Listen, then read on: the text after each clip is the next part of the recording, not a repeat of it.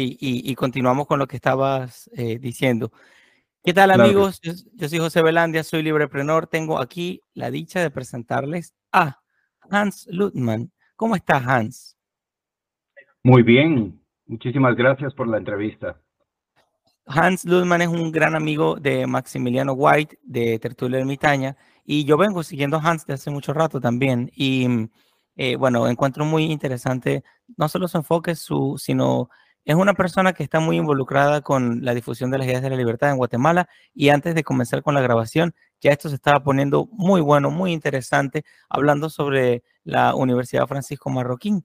Entonces, vamos a, repasar en menos de un minuto lo que él venía diciéndonos y así él nos va contando un poco su historia y a qué se ha dedicado.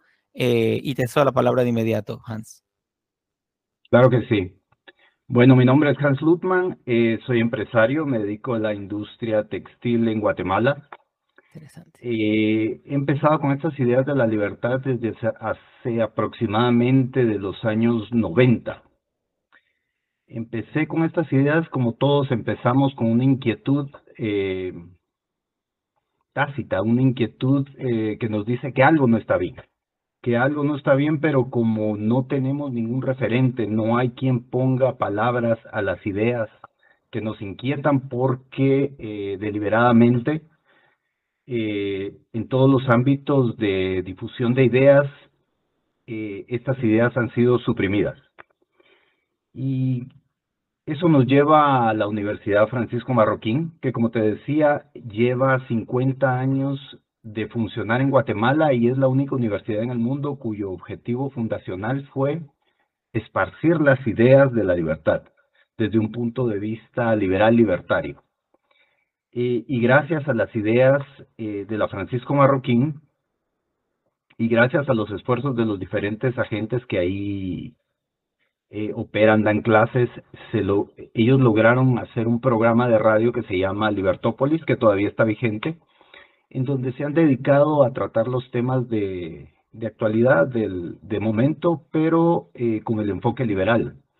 Ahí es donde empecé a escuchar las primeras palabras libertario, eh, escuchar Ayn Rand, escuchar Milton Friedman, que fueron realmente las personas que me fueron mi primera inspiración para las ideas de la libertad, a pesar, a pesar que actualmente, después de profundizar en estas ideas de la libertad, profundizar en la teoría económica, en el método, me doy cuenta que eh, son muy buenos difusores, pero están muy, muy equivocados en muchas de las ideas, por más, eh, por más que parezcan ser los referentes de la libertad. Eh, Comprendo. Mi viaje, sí, mi viaje empezó por, ah, primero, el liberalismo, es, es la evolución normal.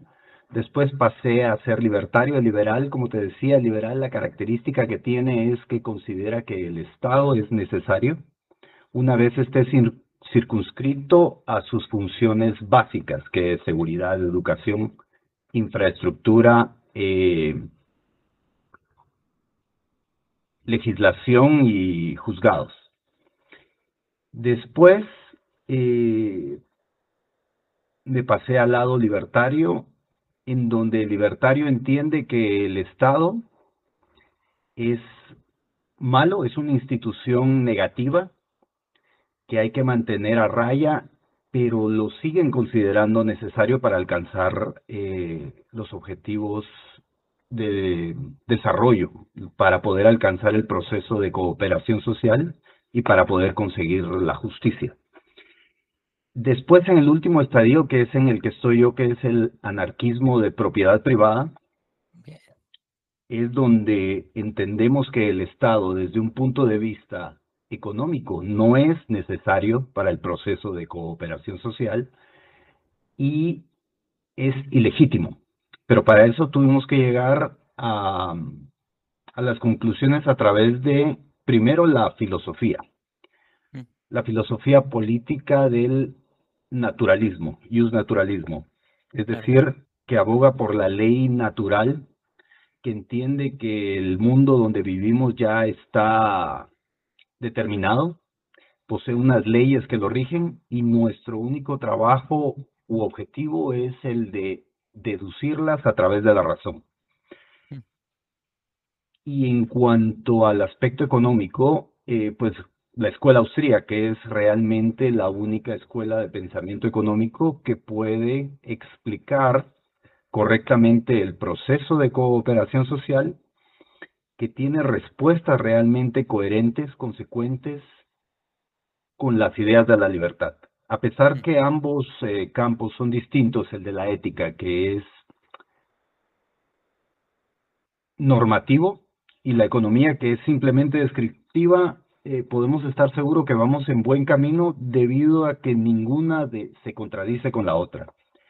Cosa que no sucede con el ah, liberalismo, que parte, en mi opinión, de una ideología.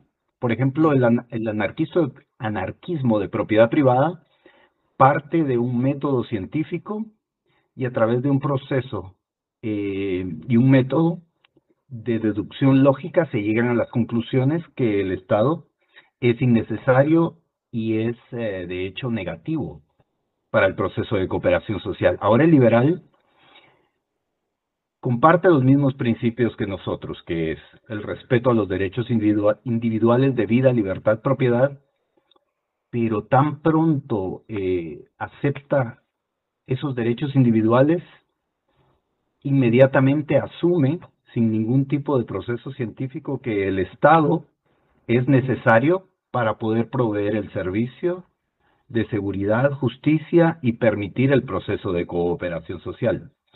Parte de una idea y después va construyendo una teoría para justificar esa idea, para validarla, para legitimarla. Hmm. Por eso es que el liberal tiene tanto concepto em, se puede decir prostituido, o sea, cambian completamente las, las palabras, los significados, caen en errores graves precisamente porque su, su, lo que ellos profesan, a pesar de que lo entienden bien a partir de los derechos individuales, no lo hacen de manera científica, lo hacen de manera ideológica. Hmm.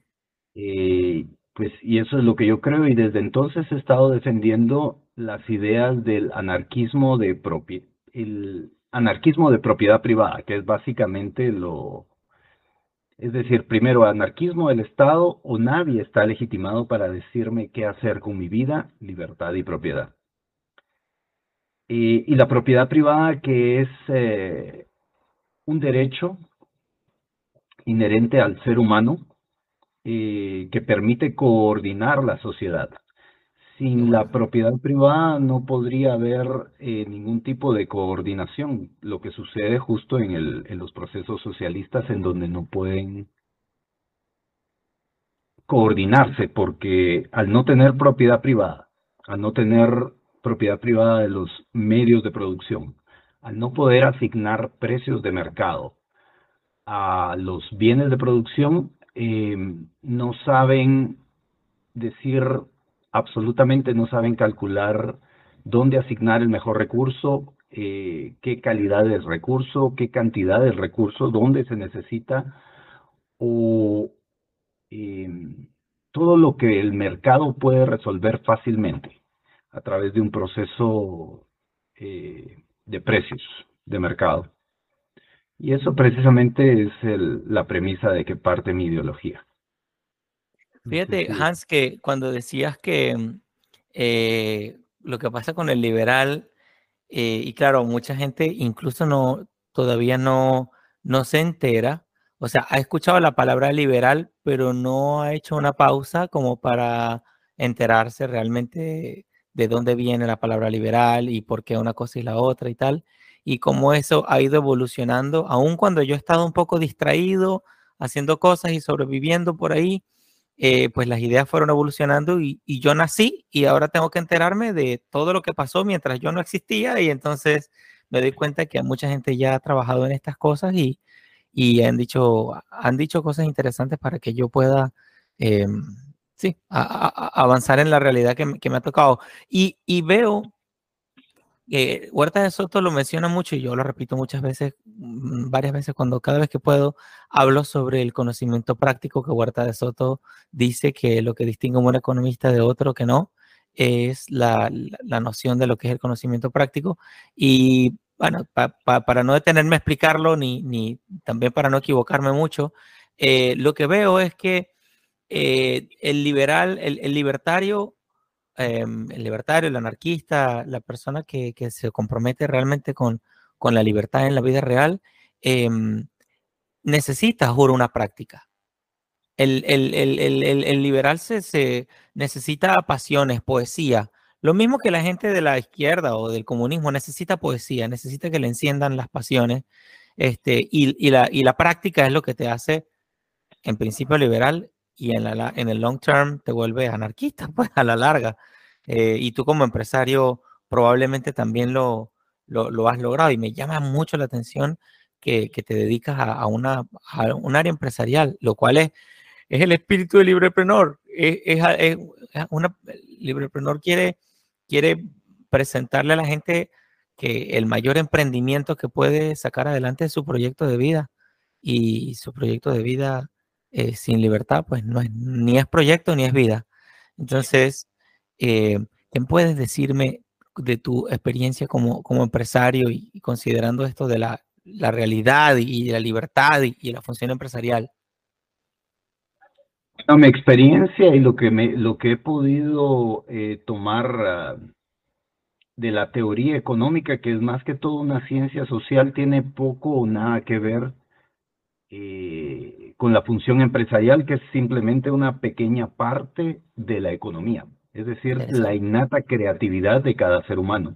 La economía generalmente eh, se confunde con dinero, con hacer dinero, con mm. ah, dar las técnicas para generar riqueza, pero no lo es. la economía simplemente describe el proceso de creación, transmisión y coordinación de la información. Ahora la actividad, la actividad empresarial es, es um, simplemente es el motor, hmm. el motor de la, de la economía. Y pues mi experiencia como empresario es, eh, pues más que todo es entender el daño que hace la intervención del Estado en las posibilidades de hacer un bien a la sociedad, porque uno como empresario realmente, eh, a contrario a lo que las personas creen que el empresario solo busca el beneficio propio, realmente el empresario es una persona que está siempre muy atenta, muy cuidadosa de generar bienestar a todos los colaboradores de la empresa, uno entiende que las decisiones que, que tú tomas van a influir en una oportunidad de, trabajo para una persona, dos personas, y cada persona es una familia completa. Realmente eh, yo como empresario me he tomado la responsabilidad eh,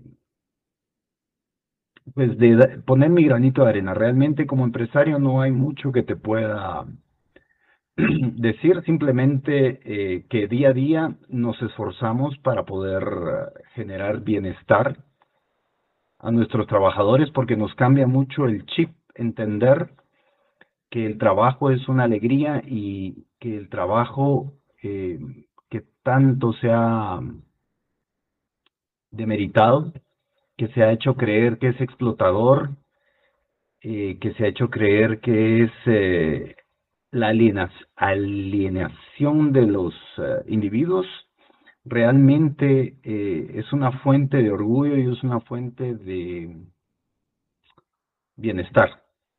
Más que todo, independientemente del trabajo que hago como empresario, mi labor principal y la de la que me siento más yo más orgulloso es poder esparcir las ideas de la libertad. Yo tengo grupos, tengo células en donde yo doy clases de economía para poder así eh, aportar, aportar a la sociedad este conocimiento que pues naturalmente se me ha dado. Muy bien. Y em, una cosa acá con lo que has dicho de, mm, la transmisión del conocimiento, em, fíjate, ¿cómo, cómo, cómo conectas, cómo logras conectar eh, sí, la, la, actividad, la función? Fíjate, yo por lo menos he tenido experiencia de compartir con, yo vengo de la universidad del sistema educativo y estudié ingeniería industrial. Y no, tenía, y no tenía nada que ver con estas cosas que nos enseñan en economía y mucho menos con lo que uno aprende en el día a día como emprendedor. Yo toco música, hago bienes raíces y, y bueno, también pues estoy en ese proceso empresarial de, de sacar adelante mi propio negocio. Y es demasiado lo que he tenido que aprender, prepararme, programarme y desprogramarme de, la, de lo que aprendí, a por sacarlo a lo mejor, aprovechar lo máximo que, de lo que me, enseñaron y, y, tratar de ponerlo en práctica. Pero en este proceso, eh, yo, a mí me pasó al revés, o sea, yo, em, bueno, primero me, me, bueno, me gradué y tal, me programaron como ingeniero industrial y luego ahora me he tenido que, que, aprender y conocer un poco más la vida real, ¿no? En tu caso, tengo la impresión de que primero te topaste con las ideas de la libertad, ¿cierto? Es correcto. Primero me topé con las ideas de la libertad. Eh, una vez entendí varias cosas. Una inspiración mía mm, bastante grande empresarialmente ha sido Fred Kaufman. No sé si mm. lo has escuchado por ahí. varias veces, sí. Él, eh, pues yo lo conocí como anarquista de propiedad privada. Él fue profesor de la Universidad Francisco Marroquín. Mm. Pero después él él es muy interesante porque él es el que más conectado está eh, con la función empresarial y es el que más sabe eh, crear un puente entre la teoría pura de la escuela austríaca, filosofía eh, también de Jus Naturalista, y la sabe integrar en un, una forma de coaching que realmente deja ver todas las características que la escuela austríaca puede aportar a la función empresarial. Mm. Eh, si, si, te sé decir que Fred Kaufman es el que mejor conecta estas ideas y pues él fue el que me ayudó muchísimo con un trabajo que se llama la empresa consciente, a entender él más o menos articula la teoría de Hayek eh, de la dispersión de la información.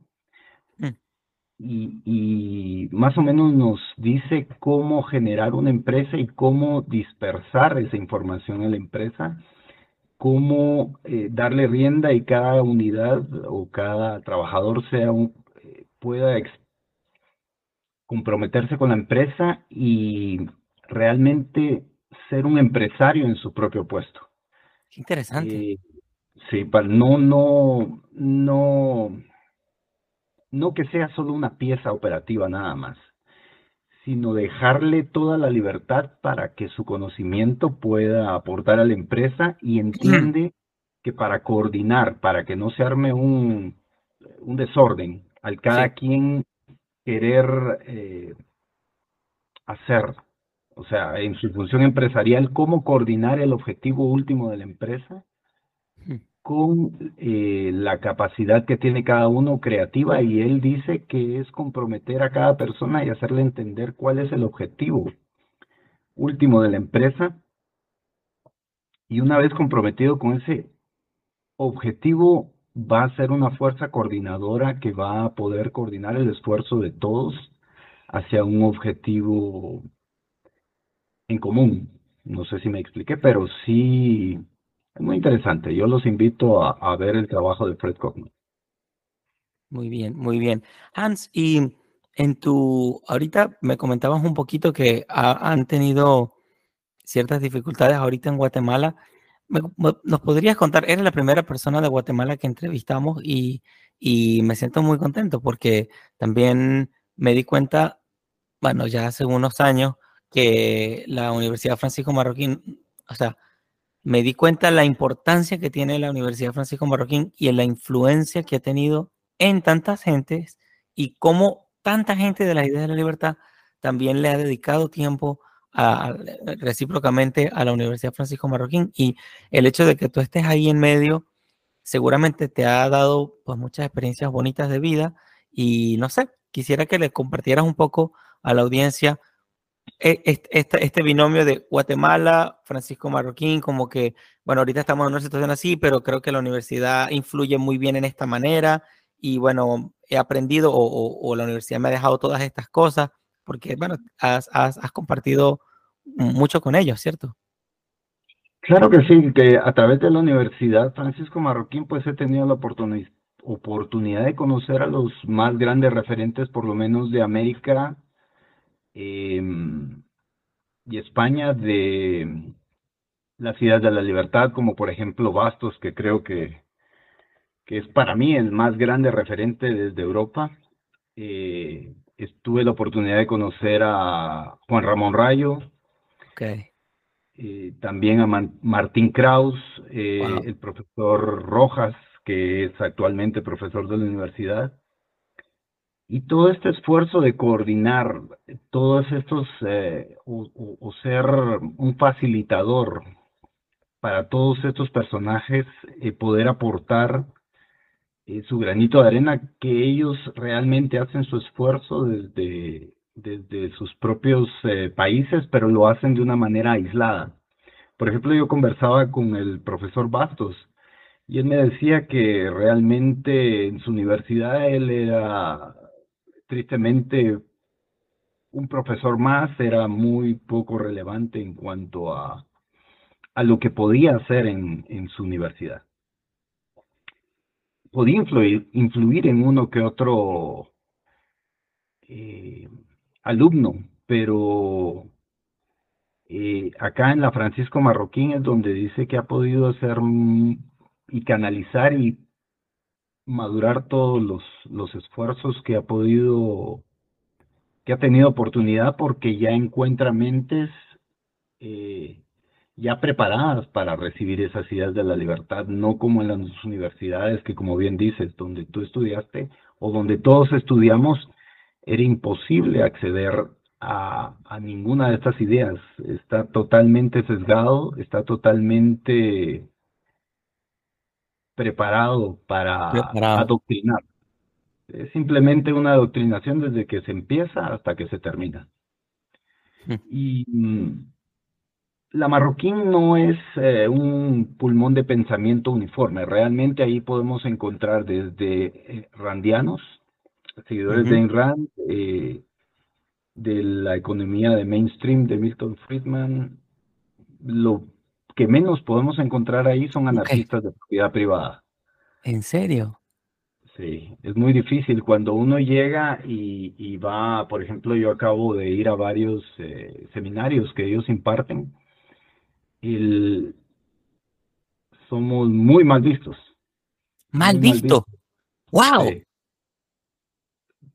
Parece raro, pero lo que pasa es que ellos eh, tienen una línea liberal libertaria y ellos realmente están influenciados más por Ayn Rand, por Milton Friedman, por ah, más la línea de Juan Ramón Rayo, donde hay discrepancias importantes. Por ejemplo, ellos defienden defienden mucho el liberalismo, es decir, las instituciones eh, como la democracia, sí. el Estado, la República, la Constitución y, y mencionar, por ejemplo, a Rothbard es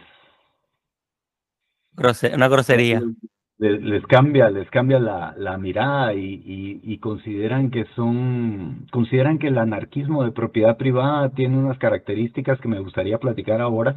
Ok. Los mitos de la, del, del, del anarcocapitalismo son bastantes. ¿sí? Ok. El primero, las primeras preguntas, por ejemplo, que te hacen eh, en el anarquismo y que las personas no entienden uno, porque no tienen el fundamento teórico. Si no tienen el fundamento teórico va a ser muy difícil. Si alguien me quiere explicar cómo hacer un cohete para que vaya al espacio, yo no le voy a entender, a menos que haga el esfuerzo intelectual de adquirir toda la teoría. Lo primero que dicen es no es práctico. ¿Sí? Lo que estábamos hablando al principio, creo yo. Sí, sí. Y realmente que es un absurdo porque cualquier emprendimiento que queremos hacer, ya sea en el ámbito de la ingeniería, si queremos hacer un puente, ¿qué es lo más práctico? Si queremos hacer un avión, lo más práctico es la teoría. No hay nada más práctico que la teoría porque la teoría es una expresión de la realidad. Claro. ¿sí? si, no, si, no, funciona, no es una teoría. Exacto, si la, la teoría no refleja la realidad. puedes, llamarlo, puedes, llamar, puedes llamarlo poesía, puedes llamarlo leyenda, puedes llamarlo hipótesis, pero teoría no. Eso para mí eh, me ayudó mucho a entender también, porque todo el mundo tiene una teoría. Dice tres tonterías y dice que es una teoría y no es así. Es correcto. La teoría se tiene que probar en la práctica.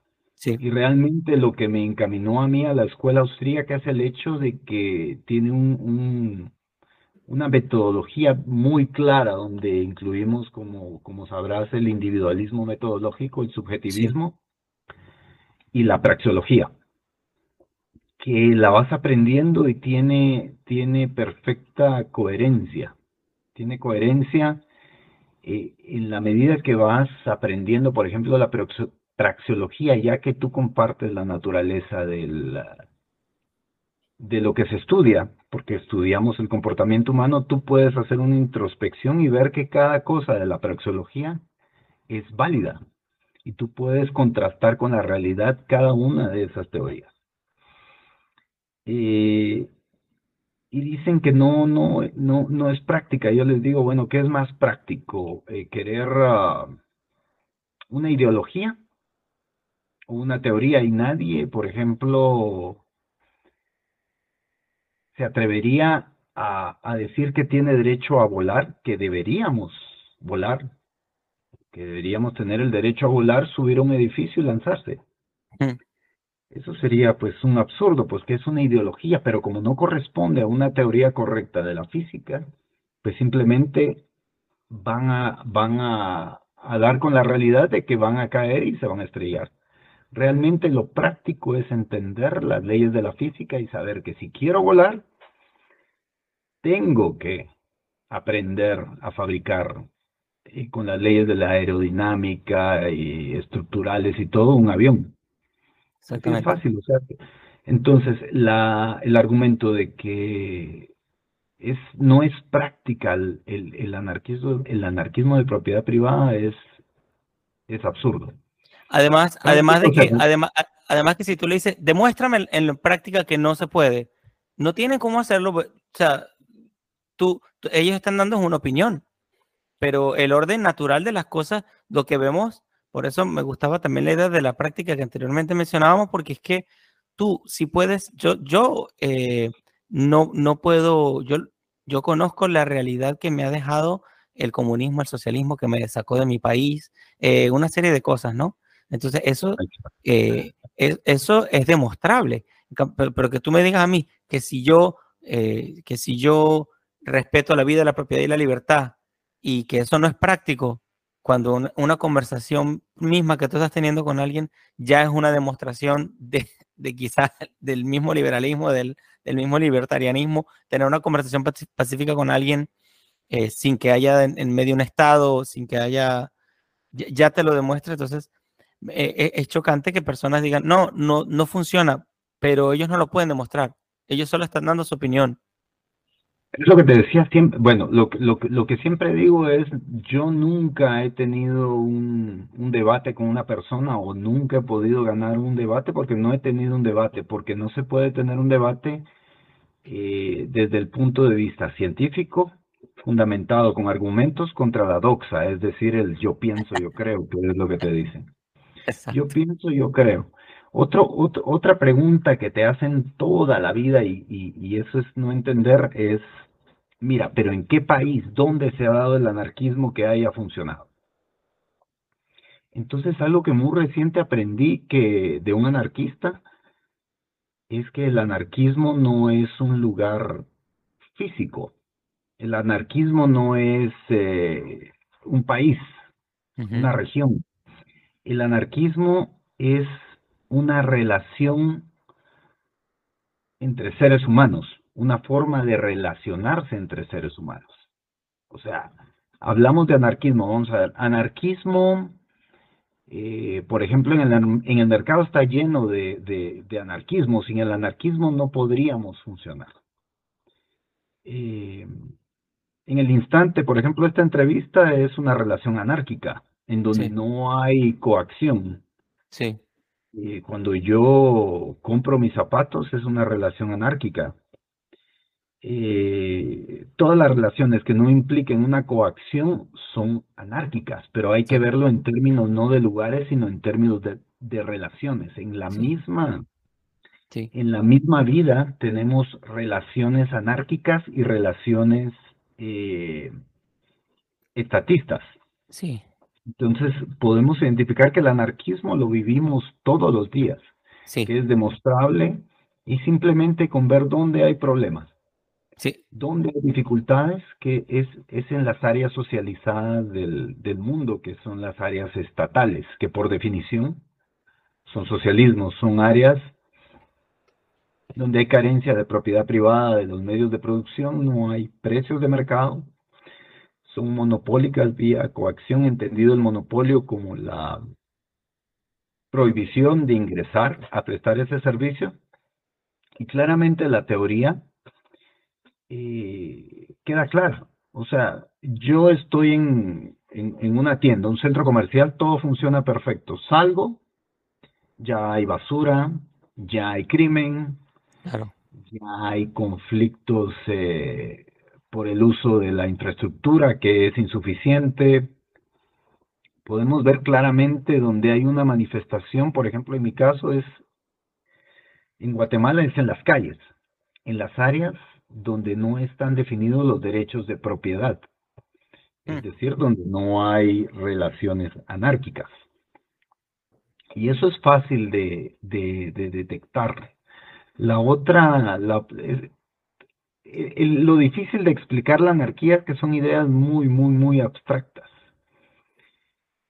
Que, por ejemplo, si le hablas a alguien, mira, es que no puede, no puede existir un, un Estado que funcione porque por definición es socialismo y le das la definición de socialismo y le explicas que no puede haber cálculo económico. Imagínate, tienes que empezar a explicar qué es el cálculo económico y después para atrás te tienes que explicar la teoría del dinero y después tienes que explicarle para atrás una serie de cosas que es muy complicado. que no puede ser inmediato, que no puede ser inmediato, exacto. Es, es, un esfuerzo intelectual que muy pocos están dispuestos a, a hacer. Pero sin embargo, eh, para trabajar estas ideas hay que tener otro concepto de economía que es una preferencia temporal muy baja. Es decir, estamos dispuestos a dar todo este esfuerzo sabiendo que ni siquiera vamos a ver ni por asomo ninguna mejoría. Pero entendemos que estas ideas deben de sobrevivir, tienen que sobrevivir en el tiempo para que cuando las circunstancias se den, eh, haya tierra, exista la semilla cuando haya tierra fértil donde puedan anidar. No sabemos, yo calculo unos 3.000 años para que tan siquiera podamos llegar a... Fíjate que, que también, que también fue lo que pensaron los, los filósofos y los escritores, que pues mm, si lo hubiéramos viajado en el tiempo y le hubiéramos dicho, mira, va a llegar un momento en que miles y miles y miles y miles y miles de personas estarán hablando de esto que es la realidad de hoy, gracias al, Internet y todo esto, ellos les hubiera resultado casi increíble, pero, eh, o bueno, o lo hubieran entendido como que, oh, sí, puede que pase porque eh, se va a lograr con un conocimiento que todavía no ha, no ha ocurrido, ¿no? Eh, pero ya, ya ahorita, en exactamente, pues ya en este momento hay, el avance ha sido enorme, aunque pues también, o sea, estamos, estamos secundando lo que hicieron los grandes en algún momento, pues. Claro, y es, es, es, difícil, y ellos con mucho más mérito, porque no tenían manera de conectar la información tan fácil como la tenemos nosotros. Exacto. Imagínense, tenían que leer un libro y dónde lo conseguían y solo se conseguía en Europa o qué sé yo, en, en qué país. Pero si es un esfuerzo muy difícil, y, y especialmente, como te decía, es muy difícil transmitirle la idea a alguien que no tiene todo el conocimiento eh, teórico para hacerlo, porque, por ejemplo, si alguien te pregunta, eh, mira, ¿cómo resolverías tú esta crisis económica? Claro. Y le dices, nada, no haría nada. Claro. Le suena un absurdo total, tú no eres una persona seria, ¿cómo se te ocurre? Nada. Y ese es tu conocimiento y ese es, y, pero, pero no entiendes la profundidad de, de, decir eso. De decir eso, ¿Cómo, cómo se llegó a esa conclusión de que el mercado simplemente hay que dejarlo operar, porque cualquier esfuerzo va a simplemente crear mayores problemas. Y la otra pregunta que tampoco entienden es, eh, o que te dicen, ¿cómo sería un mundo de anarquía de propiedad privada. ¿Cómo funcionarían las cosas? Y la respuesta correcta científica es no sé. Claro. Y te dicen, ¿cómo no sabes? Si no sabes qué es lo que estás hablando, qué estás diciendo, tú no sabes nada. Y no entienden que, al que, que, que se entiende que el proceso de cooperación social es un por hacer que no está hecho. La generación de la información eh, para poder generar seguridad, justicia, eh, defensa, no ha sido creada aún porque ha habido un proceso para bloquearla. Claro. Es como si se hubiera bloqueado la, o sea, se hubiera socializado las comunicaciones. Sí. Imagínate cómo estaríamos 150 años después Apenas creo que tendríamos teléfonos de aquellos de disco como operadora, con suerte. Y si tú tratas de decirle a estas personas, miren, si hubiésemos, si liberamos eso, podemos llegar a límites increíbles. Puede haber, vas a poder hablar eh, por videollamada en cualquier lugar donde te encuentres, vas a tener acceso a la información del mundo en un aparato que vas a llevar en tus manos. Te dirían, estás loco, es un utópico. Hmm. Pero nosotros tenemos a la mano esa información que es gracias a poder cooperar en anarquía. Eh, pero esa información, ¿quién la creó? No sabemos.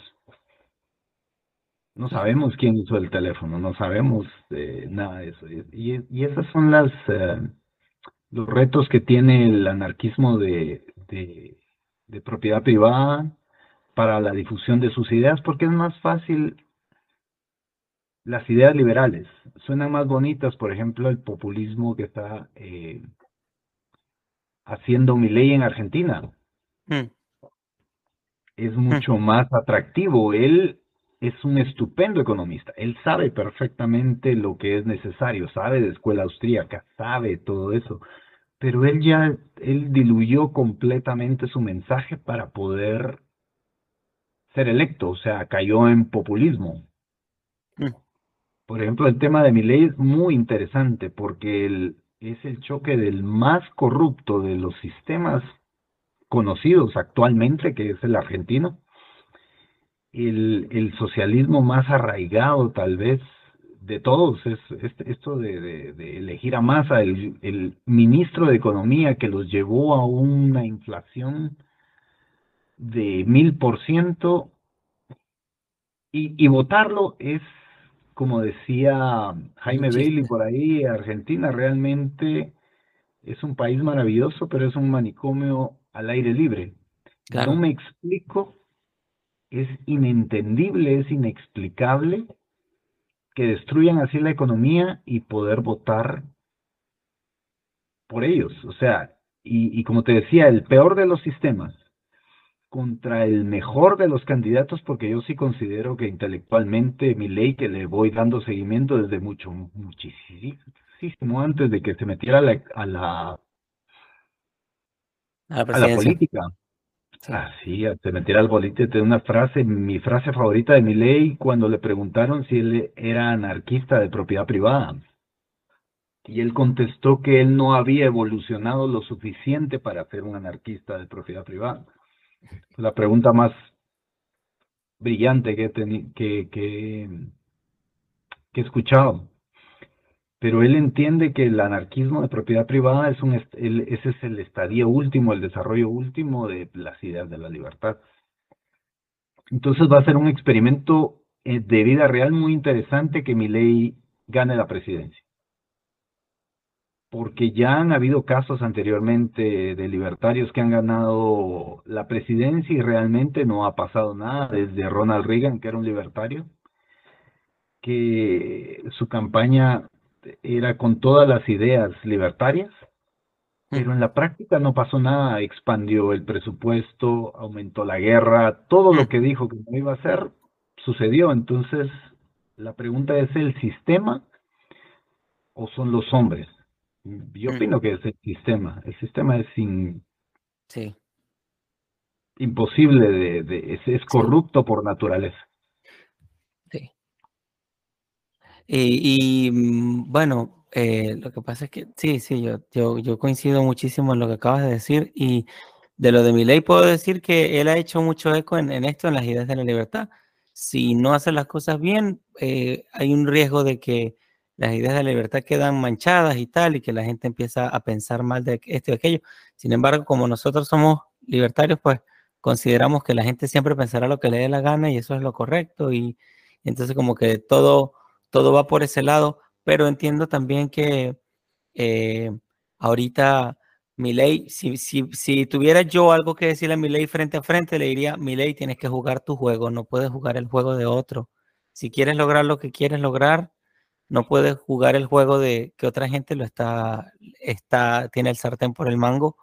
Si, si juega, si bailas bachata, si te ponen bachata y bailas otra cosa, o sea, tienes que poner otra música, tienes que poner otra, para que puedas, pues si vas a, vas a hacerlo tal cual como, como todos ellos te están diciendo que lo hagas, eh, va a ser difícil porque el juego lo está, las reglas las pone otro, me explico. Las pone otro y las la controla otro. Se tiene que... Es imposible ganar en el juego porque el juego está diseñado para que se perpetúen los mismos, para que parezca que todo cambia y nada cambie. Sí. Pero Igual, yo creo que mi ley no va, no, no, él entiende perfectamente que el Estado es imposible que funcione. Lo más que puede hacer es que sea en grado, él sí puede resolver muchas cosas. Su plan yo, tiene mucho en cuenta la realidad del Estado y lo que es posible hacer según la legislación argentina. Pero la tragedia, como bien dices, si puede hacer algo, el periodo de corrección, de ajuste de la economía es un periodo desgastante de sobremanera. O sea, va a hacer que las personas sufran las consecuencias hmm. de tanta borrachera económica y va a pasar todo su periodo, todo sufriendo. ¿Sí? Tanto que se va a desgastar tanto que van a elegir de nuevo a la izquierda y para cuando la izquierda sea elegida, va a empezar a recibir los frutos de las políticas económicas que Javier dejó. Y otro se lleva el mérito. Exacto, se va a llevar el mérito, ya vieron, ya se los probamos y va a ser absolutamente más contraproducente que si, que si no hubiera estado, porque ahora quedó manchado el, la teoría económica de mi ley y los beneficios se los va a atribuir la izquierda a ellos. Es exactamente lo que pasó con Reagan todas las políticas económicas y el desgaste lo llevó Reagan y Clinton fue el que empezó a, recibir los beneficios de todas esas políticas económicas que no son inmediatas. Entonces yo no veo por medio del Estado cómo puedan proliferar las, ideas de la libertad. Realmente, si hay una, hay una cuestión que a mí me tiene intrigado o confundido es cómo cómo, cómo pueden estas ideas de la libertad realmente llegar a alguna vez eh, calar en la población, porque lo único que vemos continuamente es la degradación de la fibra social, el crecimiento del Estado, de, del abuso que comete, el aumento de impuestos, el aumento de prerrogativas para el Estado, y es una tendencia clara que no se puede revertir hasta el punto que no sé que pueda pasar. Lo más interesante es que la gente cree que todo, todo, ah, en la medida que vamos cronológicamente avanzando, vamos paralelamente desarrollándonos y evolucionando en el sentido social. Cuando en realidad la tecnología es claro que la evolución es continua, es exponencial, pero en ciencia social es una involución. Y, puedes verlo cuando lees los textos del finales del siglo XIX, Lysander Spooner o Frederick Bastiat, cuando hay unos de la vieja derecha que es H.L. Mencken, Albert J. Nock. Cuando ves esos textos, cuando ves la claridad, la, el grado de libertad que había en Estados Unidos antes de la guerra de secesión, escuché un comentario que decía, nunca en la historia ha habido más libertad individual antes o después que en el Estados Unidos previo a la guerra de secesión. Nunca en la historia ha habido un, grado de libertad individual tan grande. Y pues hemos estado en continua involución. Entonces, no sé si has pensado en ese tema, pero... Bueno, a mí me, a mí me hace sentir bien cuando Bastos resuelve la, la pregunta diciendo que un mundo anarquista es una sociedad donde cada individuo eh, asume una posición anarquista. Y eso me da tranquilidad en el sentido de que em, es una tarea individual de cada uno. Sí, es demasiado pedir, claro que sí, la historia y los hechos demuestran que no será lo común, em, pero eh, definitivamente no es, la manera como de push, como de producción industrial eh, de adoctrinamiento y de ideología que hacen los gobiernos, ya sabemos que no deriva en liberalismo, deriva en otra cosa. Entonces, eh, eh, como que presumir que, que, vamos a hacer una revolución libertaria a través de los mismos mecanismos que los estados han hecho la doctrina y tal, es que, es que el, mm, pensamiento liberal o libertario y, el adoctrinamiento son, son, contra, son, como antónimos. Y sí considero que eh, ahorita, pues, cuanto, cuanto, más información hay, yo pienso que eh, yo, yo, ahorita me estoy preparando mucho para el tema de las ventas y ventas y ventas y ventas y ventas y ventas. Le escucho mucho a un coach que escucho mucho, dice, eh, hay, que, hay que trabajar eh, con el human, human behavior en lugar de, con la, con la conducta humana, en lugar de ir en contra de la conducta humana. Cuando el tipo se hizo supermillonario, asesora a coaches de las 150 tipos de industrias que hay y tal, porque él se dio cuenta que cuando uno es pushy, cuando uno es presiona y presiona y tal y tal, la human behavior, la conducta humana presenta como resistencia, resistencia, resistencia, y uno tiene como un fanatismo así, tal, no sé qué. Entonces el tipo ha hecho una revolución prácticamente en la forma de, tener conversaciones en venta con la gente, de ahondar en sus necesidades y tal y todo eso, a través del conocimiento del human behavior. Entonces, eso me hace mucho clic con el tema de, la libertad y, el libertarianismo y tal, porque veo, sí, veo casos a veces patéticos de, personas que se llaman a sí mismos libertarios y prácticamente siguen como dogmas, cuestiones de fe, de por qué esto tiene que ser sí, porque sí, porque sí, porque sí, ¿no? Y yo lo hablaba hace poco con un señor que se llama José Sánchez, no sé si lo sigues en Facebook, lo, el, la entrevista de él sale como en dos semanas, ya está lista y está montada ahí en, en, Instagram, en, digo, en, en, YouTube. Fue una entrevista larguísima, pero él dijo que llegamos a la conclusión de que las pasiones, no digamos la pasión de la pasión de hacer lo que te da, lo que te hace sentir amor por, por lo que haces, sino las pasiones como las pasiones que alimenta la izquierda, ¿no? La envidia, eh, bueno, la ira, eh, eh, no sé, el egoísmo en contra del beneficio del otro y así. Las pasiones te vuelven comunista y los hechos te vuelven liberal. O sea, la persona, cuanto, cuanto más reflexión se hace, ¿no?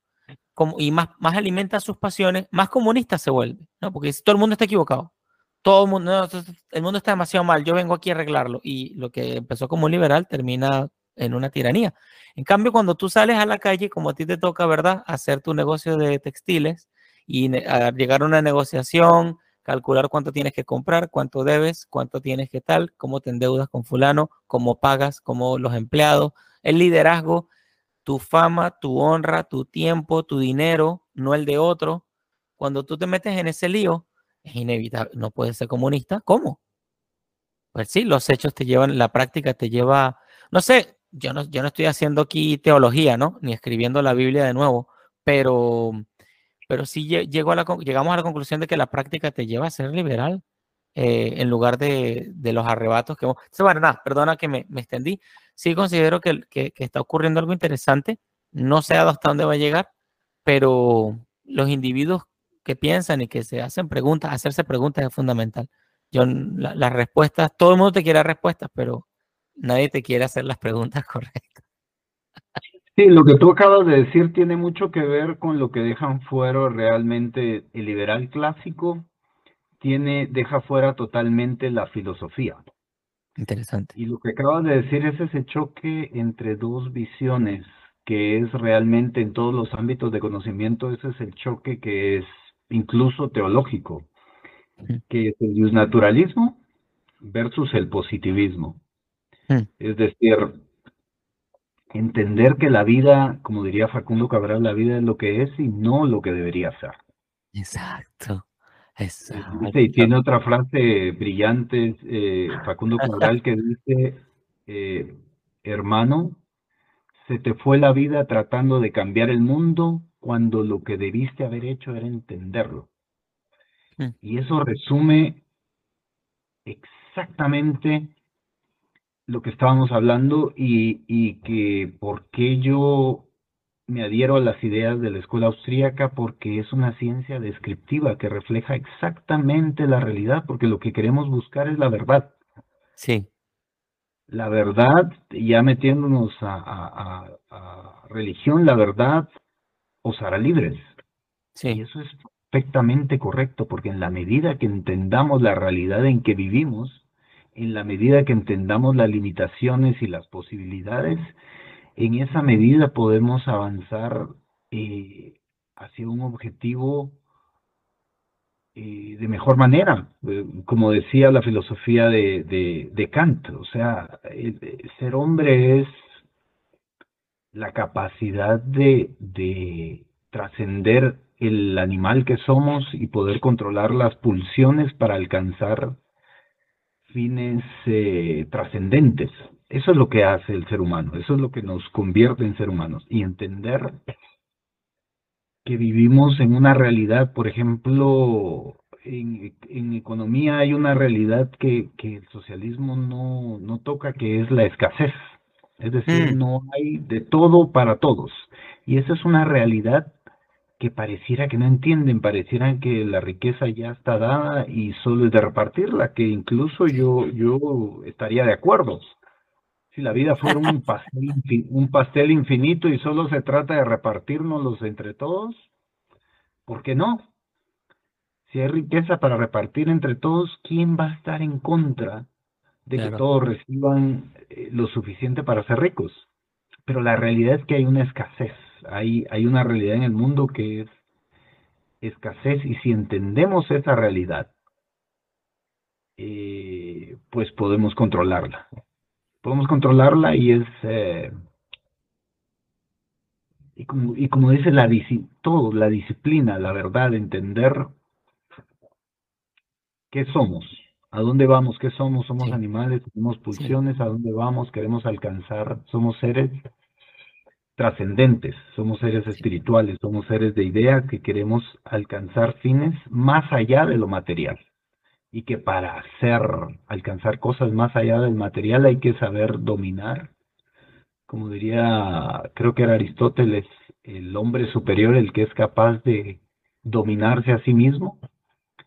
Si podemos dominarnos a nosotros mismos y nuestras circunstancias, vamos a poder ser libres. Es la única manera de ser libres. Totalmente de acuerdo. Oye, querido Hans, eh, ¿quieres eh, darnos algunas palabras, algunas recomendaciones para, para hablarle a nuestros amigos? Porque supongo que has hablado con muchísima gente sobre la libertad. Supongo que te has encontrado con mucha gente que te lleva a la contraria, otros que tienen miedo, otros que sencillamente no se caen bien. ¿Cómo podemos hablarle a nuestro entorno de la libertad y de la empresarialidad un poquito? Bueno, yo como trato es apelar a, a ejemplos, por ejemplo, em, cuando vemos en la escala del Estado, aparentemente los impuestos o aparentemente la redistribución o la legislación tienen sentido, pero si lo llevamos a un plano más próximo y utilizamos eh, ejemplos con dos, tres personas, yo he visto que el ejemplo tiene más eh, impacto, porque por ejemplo, eh, si ponemos la democracia en una escala qué sé yo, el salón de clases o el área de trabajo, donde yo le digo, mire, aquí todos queremos, eh, nos gustan los, los, eh, los zapatos de fulano. ¿Quiénes votan porque le quitemos el zapato? Y dirían, es un absurdo. Pero cuando lo podemos ver a una escala más pequeña, o podemos decir eh, que alguien se auto elija el líder y que le diga a un grupo de 10 personas que solo él está legitimado y solo él está capacitado para saber qué es mejor para todos ustedes. Mm. ¿Sí? En, digamos, en una cuadra donde hay 10 casas y les dice, mm. miren, ahora yo voy a pasar, ustedes me van a dar la mitad de su sueldo y yo me voy a encargar de contratarle la seguridad al jardinero, al eh, costurero, qué sé yo, voy a la educación de sus hijos, yo voy a escoger a su colegio, yo voy a escoger mm. qué tipo de educación. Y, y, la gente dice, pero este hombre está loco, es un absurdo. No, y, y, y, le añadiría, y le añadiría que, que, no lo pueden votar nunca. O sea, que, que no pueden salir, de, no, no, no me pueden despedir, exacto. Sí, porque, ¿y a, quién, a ti quién te eligió? ¿Dónde está el contrato? ¿Quién firmó? ¿Cuándo accedimos?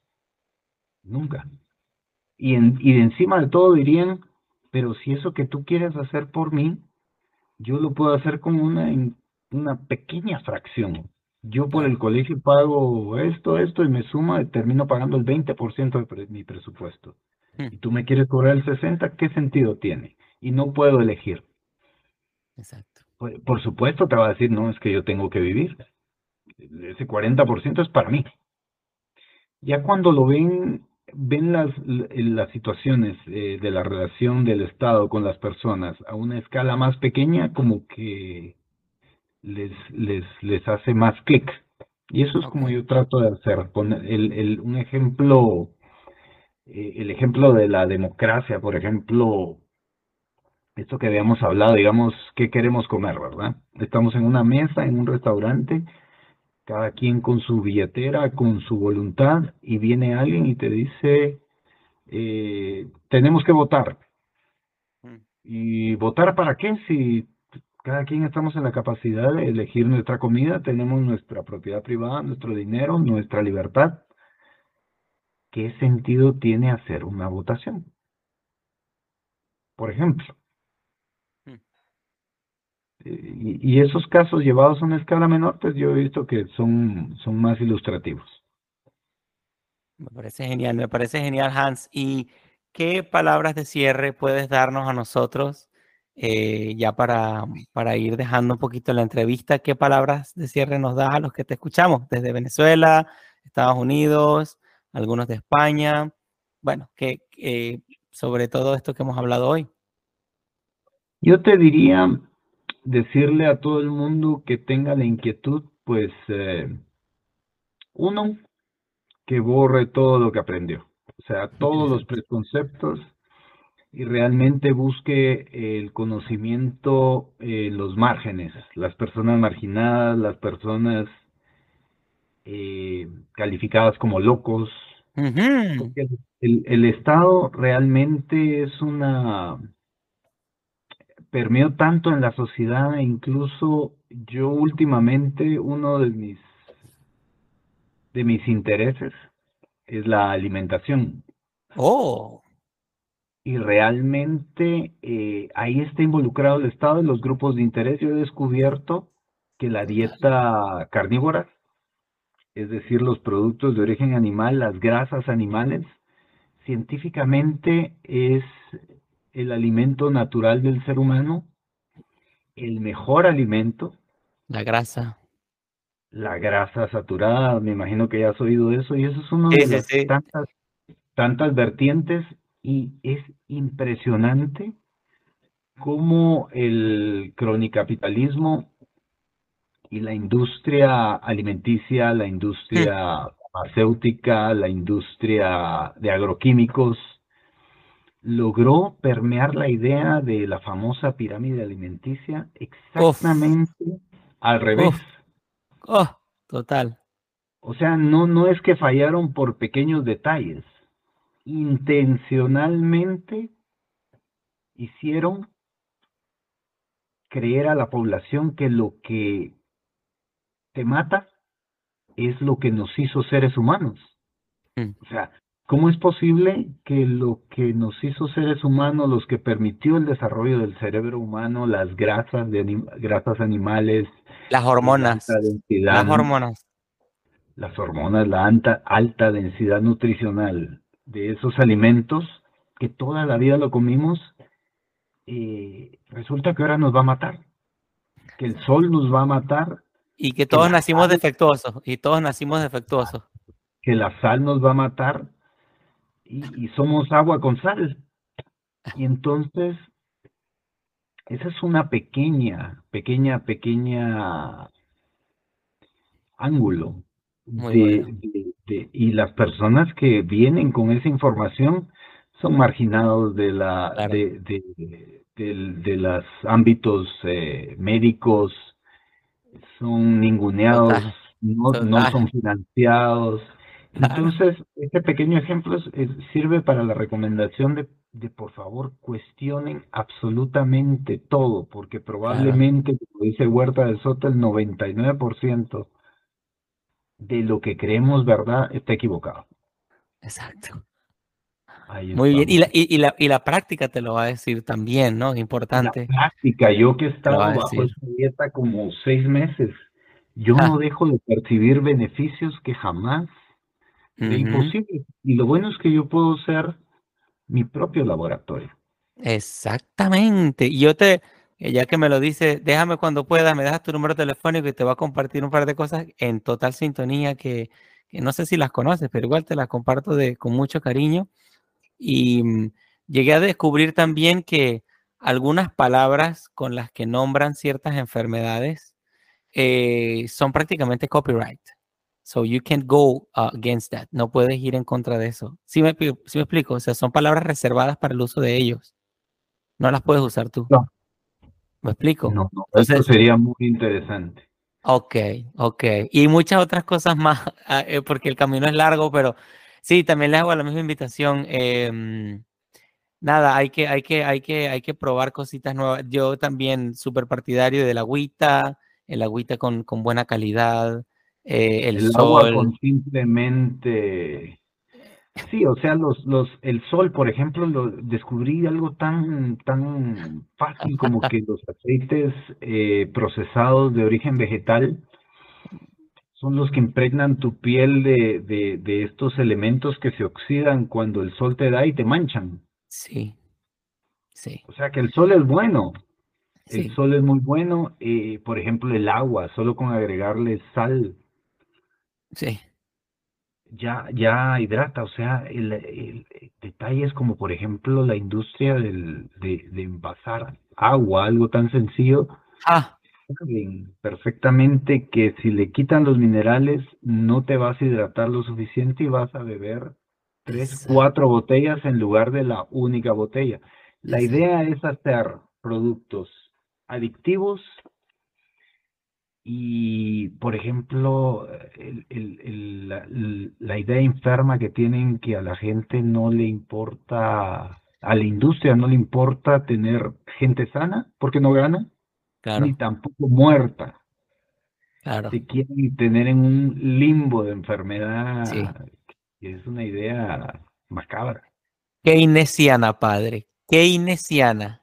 Keynesiana a plenitud. Keynesianismo puro. Y todos son amiguitos. Bueno, qué interesante. Sí, porque es en base, en base, eh, todo tiene que ver con el Estado, todo tiene que ver con los grupos de poder que tienen eh, la capacidad de acabar con la vida de cualquier persona que quiera disentir o que quiera llevar la contraria. Eh, en la actualidad les llaman locos. ¿sí? Y hay otras palabras también, pero está bueno para que hagan su propia research. Exacto. Los marginados, los enemigos de la libertad, los... Y, y realmente eh, les digo, busquen en los márgenes. Ahí es donde van a encontrar la información correcta y tienen la suficiente capacidad para discernir si lo que dicen es correcto.